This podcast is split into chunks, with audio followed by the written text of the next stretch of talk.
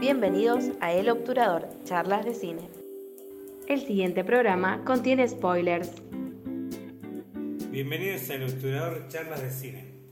Mi nombre es Ignacio y hoy me acompaña Chuleta. Hola Chule. ¿Cómo anda Nachito? ¿Todo bien? Todo bien. Y vamos a hablar de Licorice Pizza de Paul Thomas Anderson. El nombre hace referencia al dulce navideño del regaliz, una pizza de regaliz que no sé si realmente queda tan claro en la película por qué se llama así, pero la película en sí habla de la relación entre dos jóvenes con 10 años de diferencia entre uno y otro. Sí, eso está por verse, ¿eh? después cuando empecemos a hablar, porque no sé si es tan así, tan literal, digamos. Sí, sí, es que creo que tampoco necesita ser literal, pero la idea es que en cierto modo siempre te lo terminan dejando en claro, porque si bien eh, esta relación entre los dos jóvenes se va desarrollando con cierta naturalidad, como que ella le vive remarcando Exactamente. que es más grande Sí, que sí. él. Ella le dice, no, yo soy más chico". grande. Sí. Y entonces como que eso siempre es un impedimento para que la relación termine concretándose. Claro, sí, sí, sí. A mí, bueno, cuando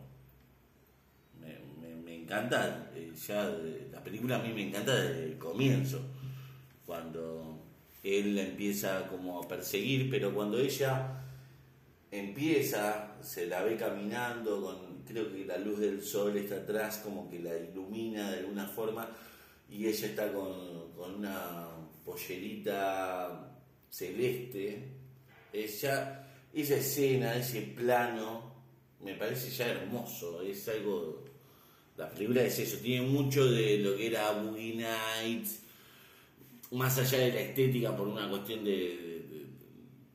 de, de- de- año, digamos, porque está ambientada en el año 70, pero me, me- me trajo mucho a Boogie Nights y tal vez haciendo un- una comparación con eh, era, Eras una vez en Hollywood, me, me- me trajo mucho a esa, esa, a esa película que tanto me gustó de, de Tarantino.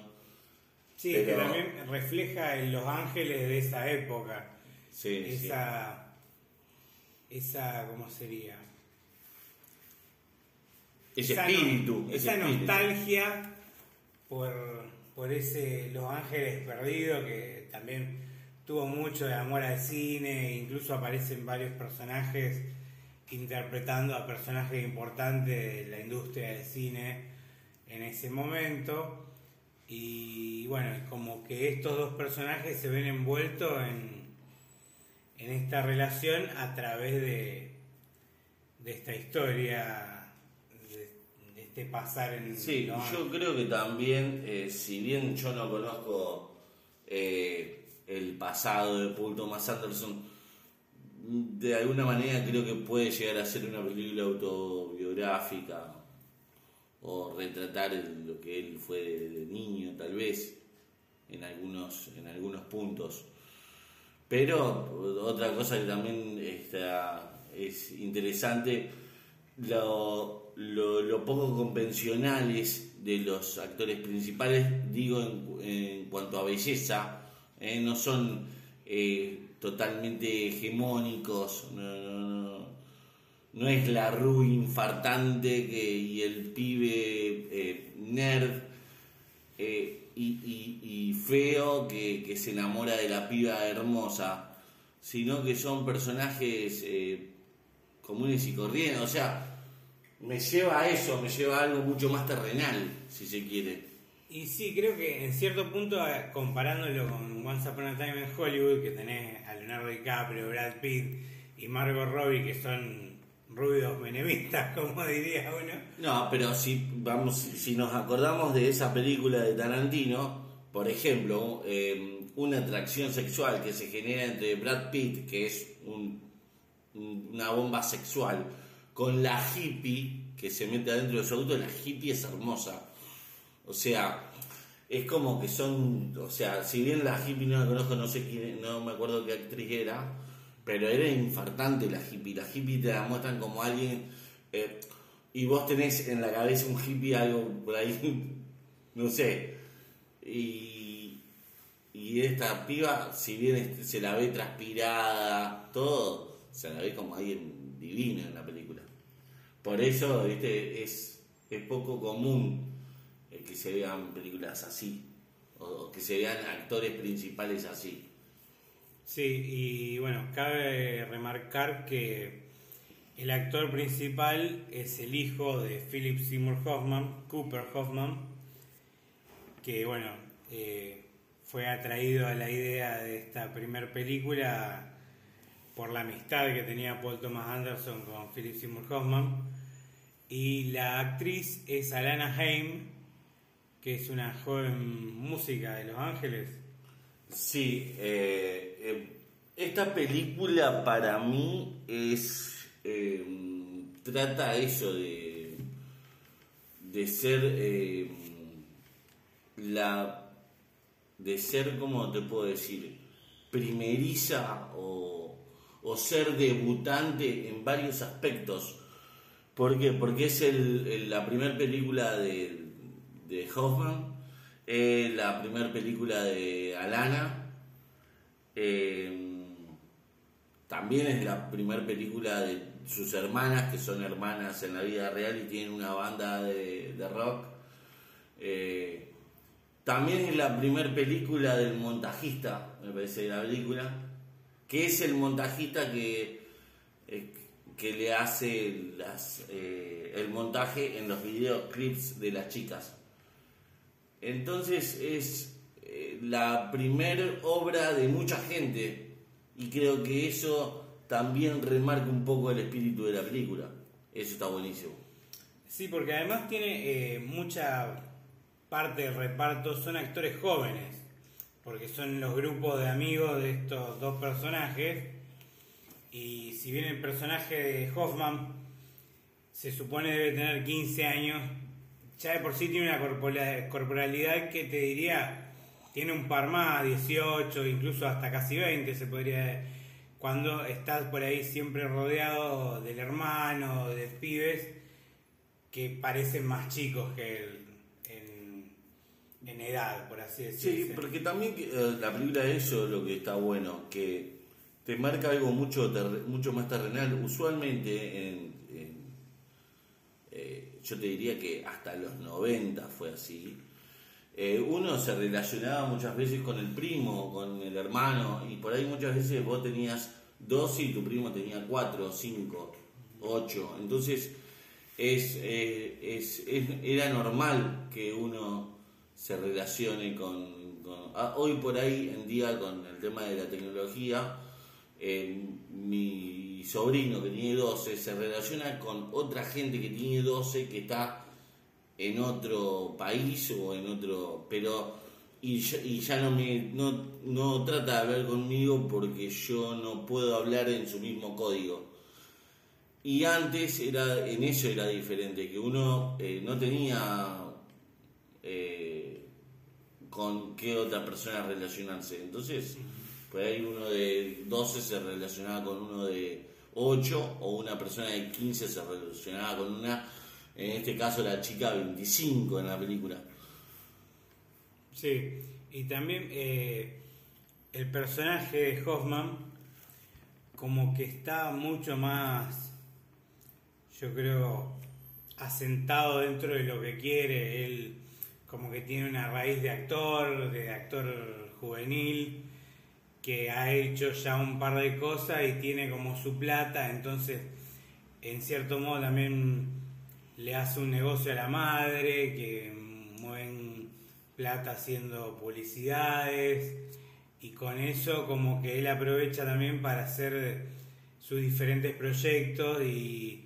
siempre tiene como un proyecto nuevo y la idea de él es siempre como tener esa nueva oportunidad, como empieza por ahí también, eh, que incluso no sé si en cierto modo no lo hace también para, para tratar de, de ayudarla a ella, de conquistarla, porque en, cier- en un punto todo tiene que ver con esta relación que él quiere tratar de, de crear entre él y ella.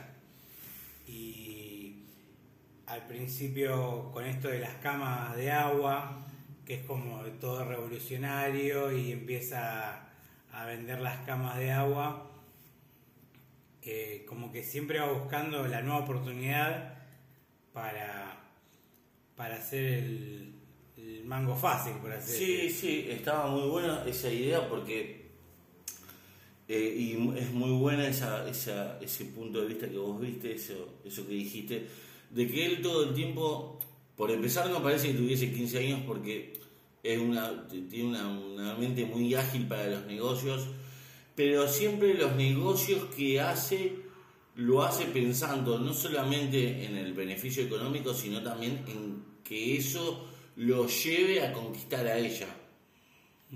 Eh, y ella, que tiene 25 años, eh, no parecería eh, tener esa edad, parecería, es- ella tiene, si bien siempre remarca que ella tiene 25, parece que ella se, tendría- se estaría autoconvenciendo de que tiene esa edad, aunque en la película uno como espectador la siente mucho más, más chica, no te digo de 15, pero sí de 18 20 años, como que ella no estaba muy bien, muy segura de qué es lo que quiere hacer, ¿entendés? es mucho más eh, impulsiva, eh, el trabajo que tiene es mucho más inferior que el, que el de él, y, y ella empieza a crecer junto con, con el personaje de Hoffman.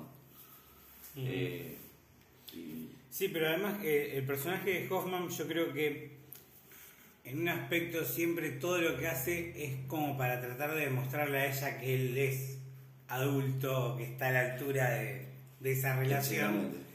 Pero creo que en cierto punto también ella no se siente lo suficientemente adulta como para llevar esa relación en muchos aspectos.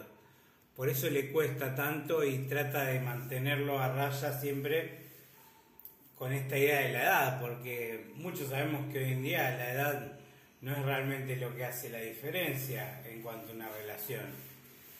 Pero por ahí en esas épocas era más marcado. Yo lo- eso, eso es una, uno de los primeros puntos que no entendí de la película.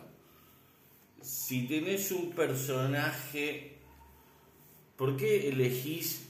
Esto se lo preguntaría directamente a, a Thomas. ¿Por qué elegís que un personaje tenga 15 cuando puede tener 18?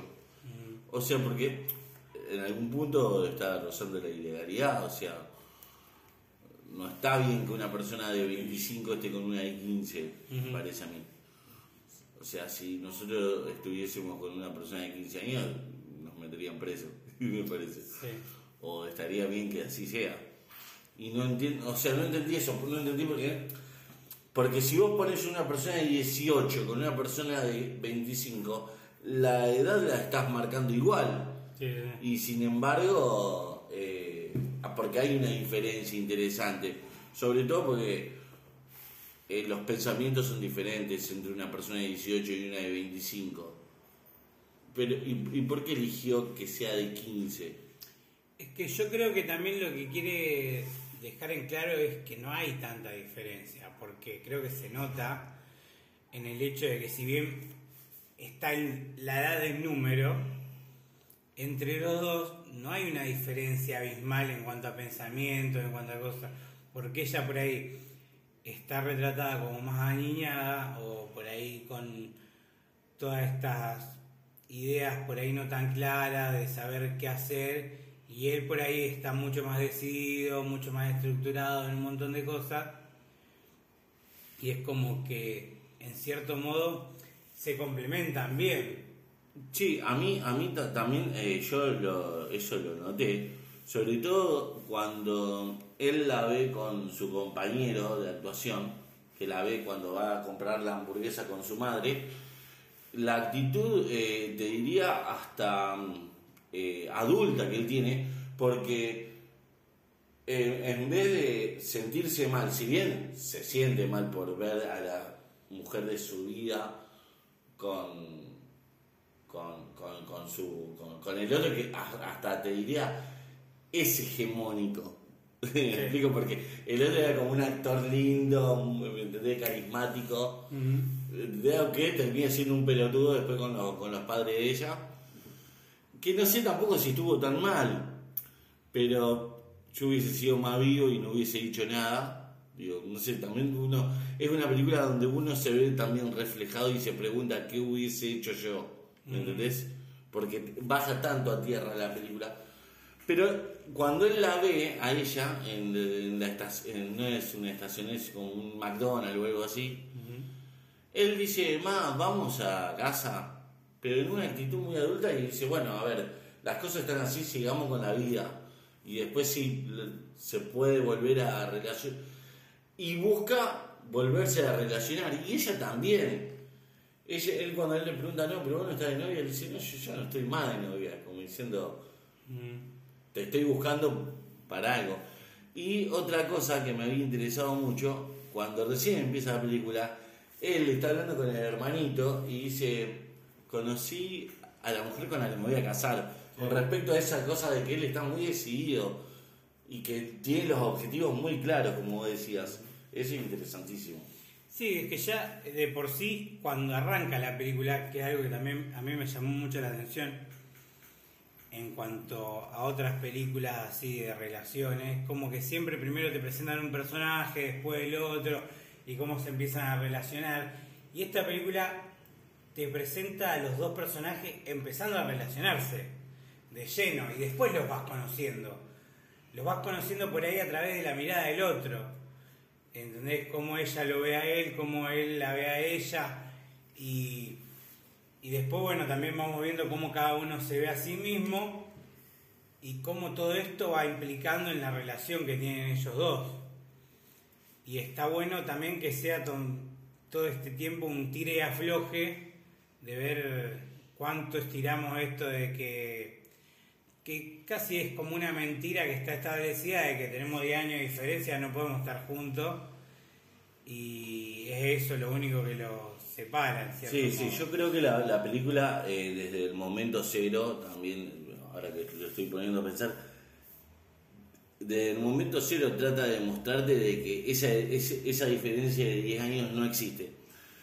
Y eh, me estaba poniendo a pensar cuando ella ve por primera vez que él está con otra mina, que es cuando hacen esa presentación de las camas de agua o algo así, que ella está, mm, se, está media drogada, todo, y él se levanta la minita que encima de vuelta, la minita que él se levanta es muy eh, hegemónica, es, mucho más linda que, eh, que la protagonista. Entonces, eh, y ella abre la ventana y ve que, que hay algo que no te muestra, pero que ya te diste cuenta, y la actitud que ella toma.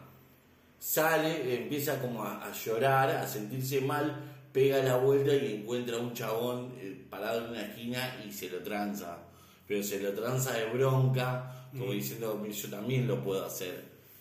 Entonces, y, eh, entonces esa actitud es mucho más añada, como vos decías, que la de él que le dijo, mamá, vamos a casa. ¿Entendés? Y lo tomó con, con mucho más entereza él. Eh, esas pequeñas ideas, esas, esos detalles son lo que hacen a Paul Thomas Anderson diferente a todo. Eh, Encima también tiene como un... Hay un juego de celos también cuando se miran el uno al otro, porque también él tiene como este lugar, este restaurante donde va siempre, donde todos lo conocen y que es como también el, lugar, el, el hotspot de, de, Hollywood, que también van actores, y, como que se encuentran varias veces en ese mismo lugar, y ya sea juntos o separados, por ahí, y siempre que están separados están estas miradas, por ejemplo, en la escena que ella está con John Penn, que hace de un actor de los 70 muy conocido, que era Jack Holden, y él está con otras dos pibas y se empiezan a ver y se empiezan como a, jugar con las miradas mientras sucede toda otra cosa en el medio. Y, está todo esto de por ahí de cierto recelo en el medio que va y viene y, al final siempre termina resolviéndose de la misma manera, que es con ellos dos juntos, si bien nunca al punto por ahí de, estar realmente juntos, pero con esta idea de que juntos son mejor, juntos están... Bueno, sí, sí, es como que eh, se complementan uno con el otro. Y, y, y, cuando uno está con el otro son mejores en, en todos los sentidos. Cuando él al principio le propone que ella sea su como era su guía o algo así porque eh, como él es menor no puede viajar solo. su acompañante. Su acompañante. Eh, bueno cuando él lo presentan que hacen como ese sketch eh, estilo de chiquititas a mí me trajo yo lo vi y estaba haciendo el chufa chufa y, y sí posta. Y ella estaba como orgullosa y dice, yo soy su acompañante, dice los del lado. O sea, como que ella se siente mejor de, de verlo y son, pero mejores, se complementan. Pero también es una actitud aniñada eso. Bueno, sí, sí, sí, sí. Entonces ahí es como que te van dejando todo eso. Sí, hay un pequeño quiebre en la película que me, me encantó, que él le remarca eh, en un momento, no me acuerdo en qué momento pero me, acuerdo de que están hablando y le dice, vos estás a donde estás porque gracias a mí, le dice. No, sé si te acordás de ese. Sí, A mí, a mí, bueno, esa idea de que él nunca lo haya dicho, pero que en ese momento se le escapa, eh, que creo que es cuando se va solo con el auto. que, y, ella lo persigue atrás y dice, no, no te, no te vayas, no, mirá, y el loco agarra, pega la, pega la vuelta agarra la llave así enojado y se va con el auto.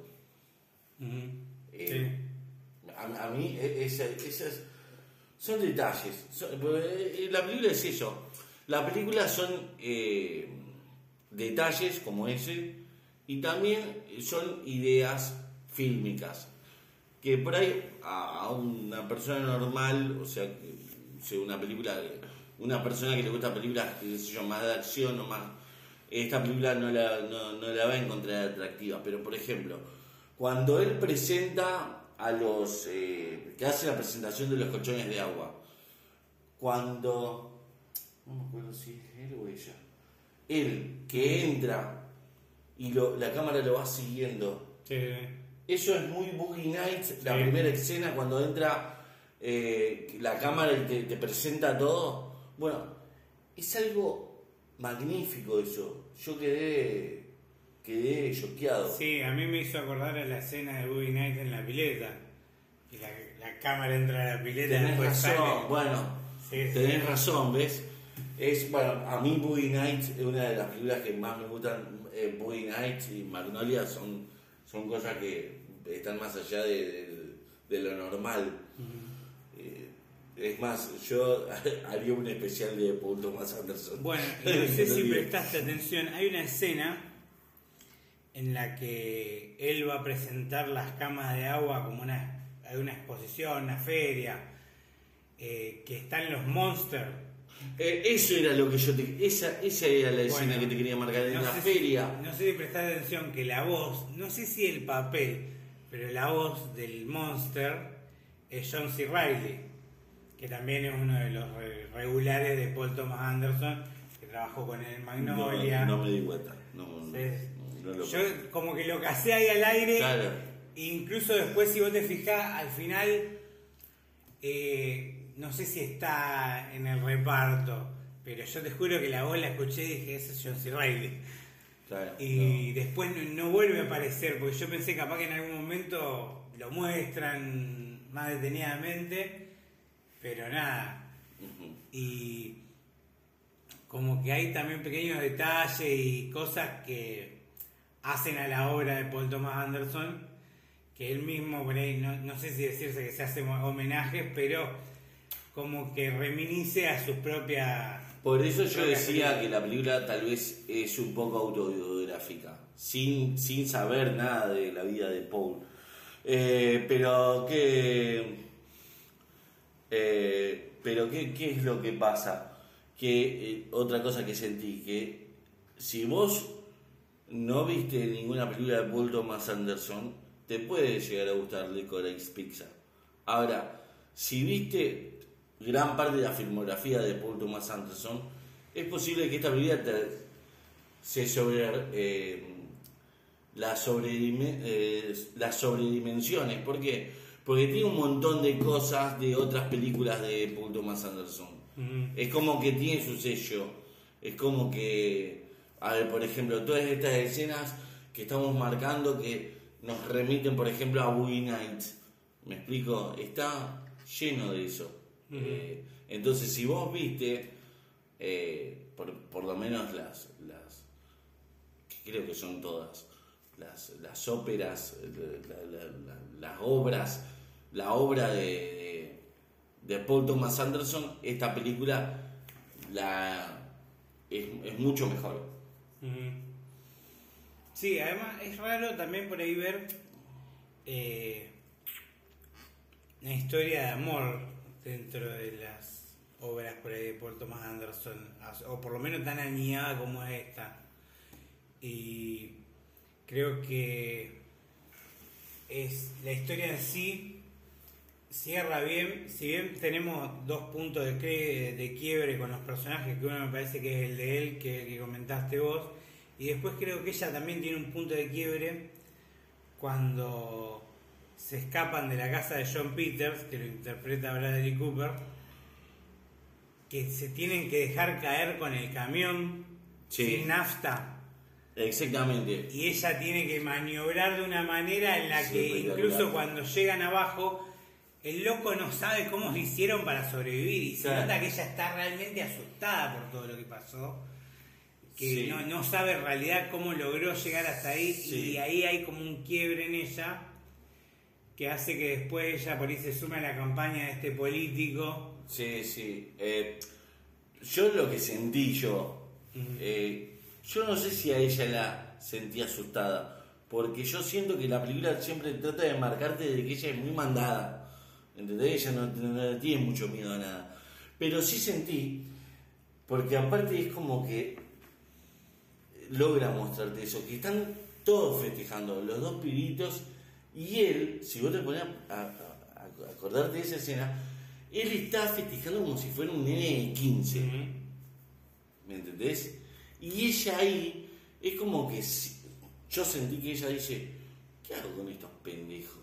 Yo tengo 25, yo no puedo estar relacionándome con gente de 8, 12 y 15.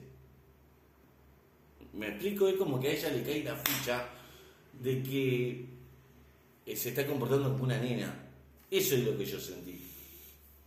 Sí, yo en realidad también lo vi como, o sea, si bien eso que decís vos es muy válido, creo que también eh, queda muy claro que, va, yo la vi asustada, como que eso quizás no sería algo que haría una persona de la edad de ella, pero por otro lado, también como que hay un quiebre en el que por ahí ella se da cuenta que necesita hacer cosas más maduras, porque incluso después de que sale ella del, del camión y se sienta ahí en la, vereda, es cuando después ve el, el cartel del loco este militando y decide como unirse a esta por ahí causa noble, qué sé yo, como para decir voy a hacer algo más ameno a mi edad. Sí, sí, sí. Sí, después, eh, eh, pensando de cuando ella ya está, eh, está militando, todo lo que, lo que empieza a suceder de este tipo que está vigilando y que vos no entendés por qué está vigilando. Y después cuando lográs entender de por qué está... ese- esa es la ficha que yo entiendo que a ella le cayó. O sea, porque a ella le cae una segunda ficha, que es cuando se entera por qué eh, lo vigilaban tanto a este político. Eh, por- ahí es como que se, se- se va con- con el tipo, lo acompaña hasta la casa. Pero también vos pensás que en ese momento como que ella empieza a buscar relaciones más maduras. Sí, sí, sí, sí. ¿Entendés? Empieza a ver en estos compañeros, en este político, posibles candidatos a un novio Sí, sí. maduro, de su edad, que en cierto modo no es este chiquito, este nene, o esta visión que ya tiene del otro personaje. Y sin embargo, como que se va dando cuenta de que incluso muchas veces los adultos nos comportamos como nenes. Claro. Porque tenemos a este político eh, tratando de zafar, o sea, porque incluso la llama a ella y ella por ahí como que se emociona porque va a ir a Claro, comer, porque- a tomar algo con claro. este chabón y al final el loco lo que quería era como usarla a ella para salir de una situación complicada a él. Claro. Y- Entonces, tal vez eso sea que ella en ese momento se da cuenta de que lo que este niño le proponía era algo real, algo sincero, Sí, si se quiere. Por eso está bueno hablar las películas así eh, con, con vos y bueno y exponerlo. Porque uno resignifica las películas porque hay un punto de vista que por ahí vos viste y yo no y eh, viceversa y eso está buenísimo Eh, ¿qué te pareció la película? A mí me pareció una muy buena película.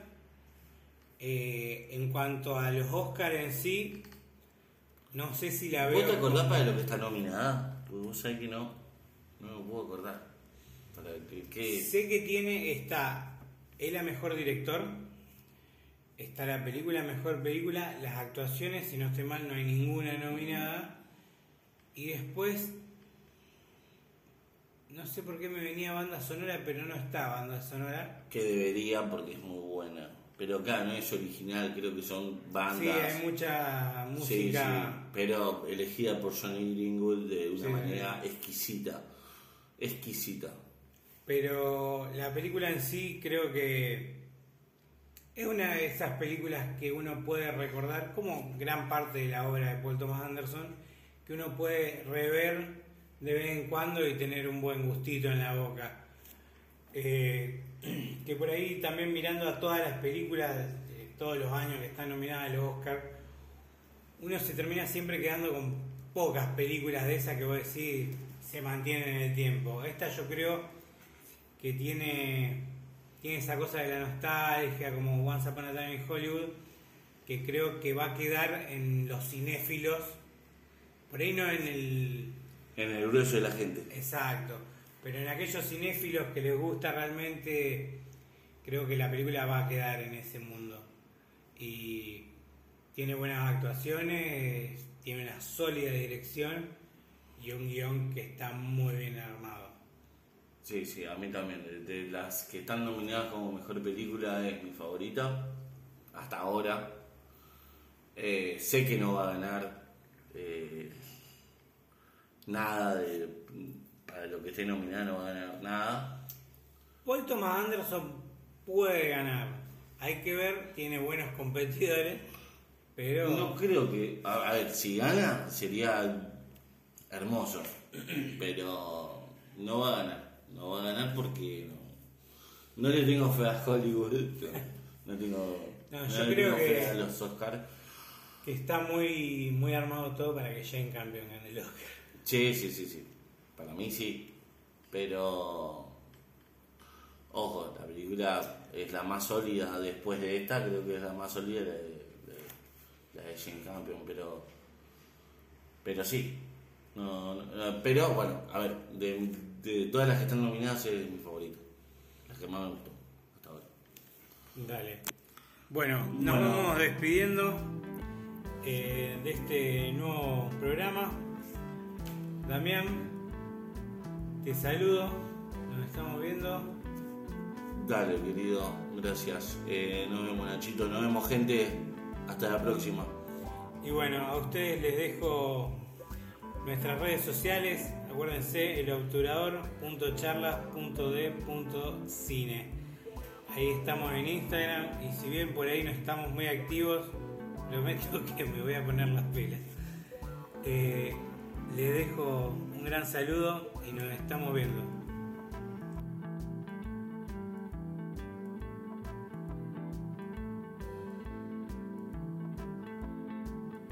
Gracias por escuchar El Obturador, charlas de cine, conducido por Nacho Carreras y Damián Chuleta Cavalaro, producido por Nacho Carreras.